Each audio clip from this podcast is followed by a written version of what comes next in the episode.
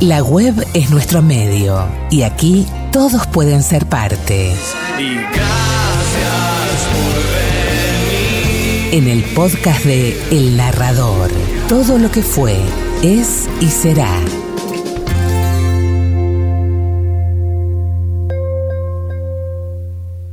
Y siendo ya la noche del martes 19 de julio, se terminó esta primera edición de la MiraCon, la convención que nos permitió dar un vistazo al mundo del gaming, del manga, del anime, del dibujo profesional, del cosplay y demás.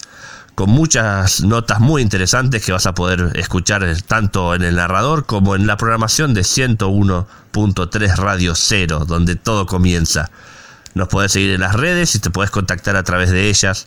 Y de nuevo, un gustazo haber estado en esta Miracón que nos dejó muchas perlitas, muy buenos testimonios, la felicidad de los participantes, la buena afluencia de público, la ganadora que la pudimos entrevistar, a quien ganó el primer puesto en el concurso de cosplay, y en general la afluencia de toda una comunidad que no siempre tiene la visibilidad que se merece. Así que disfrutemos el, esta Miracon primera edición y esperemos que se repita pronto.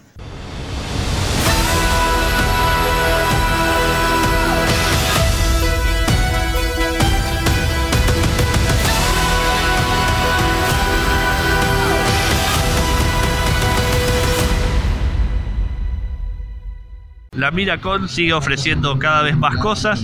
No solamente ahora está en medio de un taller de dibujo y coloreo virtual con Photoshop por medio de una eminencia en el tema, sino que también está Sergio con su stand que ofrece realmente lo que es una maravilla de cosas de Star Wars, de distintas figuras de acción. Sergio, por favor, contanos un poco cómo empezó toda esta movida del stand de acá en la Miracon. ¿Qué tal? Buenas tardes, ¿cómo te va? Un gusto. Eh, bueno, más que nada invitación, invitación personal eh, de colegas que tengo y, y, nada, me pareció bárbaro venir y mostrar un poco de la colección este, de la colección mía. Este, ya hace siete años que colecciono más o menos, no hace mucho, pero mi temática básicamente es Star Wars y más de los 90, más tirados para arriba, no tanto vintage, pero en realidad la, como vos podrás ver, traje un poquito de todo. Este, hay algo de Thundercats, hay algo de los 80 series emblemáticas, como acá tenemos los autos de, de las películas, ¿no? de, la, de las series más que nada que todos vimos. Tenés el auto fantástico, el de Lorian, eh, Duke de Hazard, el Mach 5, el Meteor, obviamente. Este, pero bueno, me gusta de todo un poco. La temática principal sería Star Wars, pero la verdad que está variadito igual. Repetiros entonces, ¿cuánto hace que empezaste a coleccionar, más o menos? Hace más o menos 7 años, pero bueno, yo voy para los 50, así que amante de todo, de, de todo esto. Eh, y bueno, hay una realidad, la situación siempre del país va acompañando con todas estas cosas y a veces uno, digamos, el, generalmente el coleccionista tiende a enfocarse en algo, ¿no? Eh, pero bueno, los que tenemos la edad que tengo yo, que, ya venimos de otra década, es como que bueno, eh, no se puede con todo igualmente. Pero bueno, en siete años la verdad que eh, le he dado un toque bastante lindo a la, a la colección y variada, como te decía. Sí, eso mismo te iba a preguntar. Estoy viendo ese caminante. La verdad que es un escándalo lo bueno que está. Voy a tratar de sacarle todas las fotos que pueda. Pero no, no puedo evitar pensar justamente como vos decís, las la dificultades para coleccionar en este mercado cambiario, el dólar, todas estas cosas vienen de afuera. Eh, las dificultades varias. Eh, ¿Cómo se sobrepone uno de estas dificultades? Con pasión, me imagino. Y con mucho colega. Con mucho colega. Eh, yo generalmente, esto es muy distinto a ir a una juguetería y entrar y decir, bueno, a ver, uy, qué lindo esto, esto. No. Es más, la, mayor parte de lo que yo tengo no lo compré nuevo, sino que son todos artículos que los tuvo en algún momento otro coleccionista. Entonces, siempre con colegas, siempre con coleccionistas existe el intercambio, por ahí no es todo dinero, por ahí es el intercambio. Yo generalmente he comprado todo, pero bueno, eh, la verdad que soy bastante minucioso y bueno, miro mucho video, mucha review, eh, no es comprar por comprar, pero bueno, la situación del país tiene que más o menos acompañar un poco, ¿no? Gracias a Dios mi trabajo me lo permitió. Así que bueno, de a poquito, de a poquito, fui armándome. Pero, pero bueno, nada, no, nunca llegas a tener todo, es imposible tener todo y como yo te decía, estoy, estoy enfocado más que nada los, de los 90 para arriba. Salvo, bueno, hablando de Star Wars, pero salvo después, como has visto que tenés el DeLorean, el auto fantástico. Eh, por ejemplo, yo crecí con He-Man, pero no colecciono He-Man. Tengo un Battle Cat, pero por pasión y por una cuestión personal, pero no colecciono He-Man. Pero bueno, crecí también con He-Man. Eh, pero bueno, nada, Star Wars es como un amor personal ¿no? que, le tengo. Entonces, bueno, eh, de acuerdo a lo que voy investigando y, a lo que puedo, lo compro. Eh, recién hablaba con una de las chicas que hacen cosplay y me decía que, eh, para citar textualmente, no sonríe igual cuando estoy dentro del cosplay que cuando estoy en mi trabajo o en otro lugar. Eh, acá puede haber algo de lo mismo, o sea, más allá del trabajo, de la familia, de todas las áreas positivas de la vida de uno. ¿No tiene un sabor especial el hobby?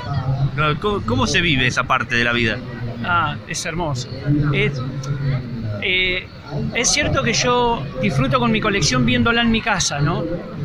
Pero cuando invito, invito gente o, la van descubriendo mis amigos o, gente que por ahí no conozco y les cuento y acceden a verlo, eh, para mí hoy, por ejemplo, las sensaciones que me corren es, están buenísimas porque la gente es como que la ves más feliz, es como que lo comparte con vos aunque no te pregunte, che, qué linda colección, me puedo sacar una foto. Se trata de eso, ¿no? De conocer gente, hacer amistades y, ver que hablamos de gente de edades variadas, ¿eh? porque los nenes se vuelven locos. Eh, todos los que empezaron a conocer, este mundito, digamos, del coleccionismo, eh, más allá de las, ¿no? de las precuelas de Star Wars y qué sé yo, nada, ver un, ver esto en vivo, creo yo que generan cosas muy lindas. Entonces, entiendo lo que te dice la, que interpreta un personaje porque inclusive se mete en la piel del personaje. Y en ese momento es el personaje, no es, no es la persona en sí. Entonces, tiene, todo esto tiene un plus, ¿no? Todo, yo como coleccionista disfruto más cuando la gente ve mi colección que, que viéndola yo mismo porque es la verdad. Sin duda, sos un músico del escenario que conecta con su público. Eh, no te quiero sacar más tiempo, Sergio, pero contanos si tenés alguna red social, algún lugar donde la gente te pueda contactar, pueda ver más fotos de tu colección. Sinceramente, eh, digamos, yo tengo básicamente lo que tengo es, es este Facebook, ¿no? El, en Facebook me pueden encontrar como Sergio Dino. Ponés Sergio Dino, bueno, yo soy de Miramar, así que me ubicás enseguida. Eh, suelo subir cositas de la colección. Eh, no tengo una página armada en especial, pero generalmente lo comparto por ahí. Poco Instagram, pero bueno, eh, más que nada Facebook. Sergio, muchísimas gracias por tu tiempo. Ojalá que siga siendo lindo, que termines bien la Miracon. Muchísimas gracias y nada. muy contento de que se organicen este tipo de eventos acá en Miramar, por ser la primera vez. Eh, tenemos mucha afluencia de público y eso me encanta. Y obviamente eh, ya estuvimos hablando con los organizadores y como coleccionista pueden contar conmigo para en cualquier momento que se vuelva a, se vuelva a organizar porque la verdad esto es cultura. Así que bueno, muchísimas gracias a vos. Muchas gracias Sergio para 101.3 Radio Cero.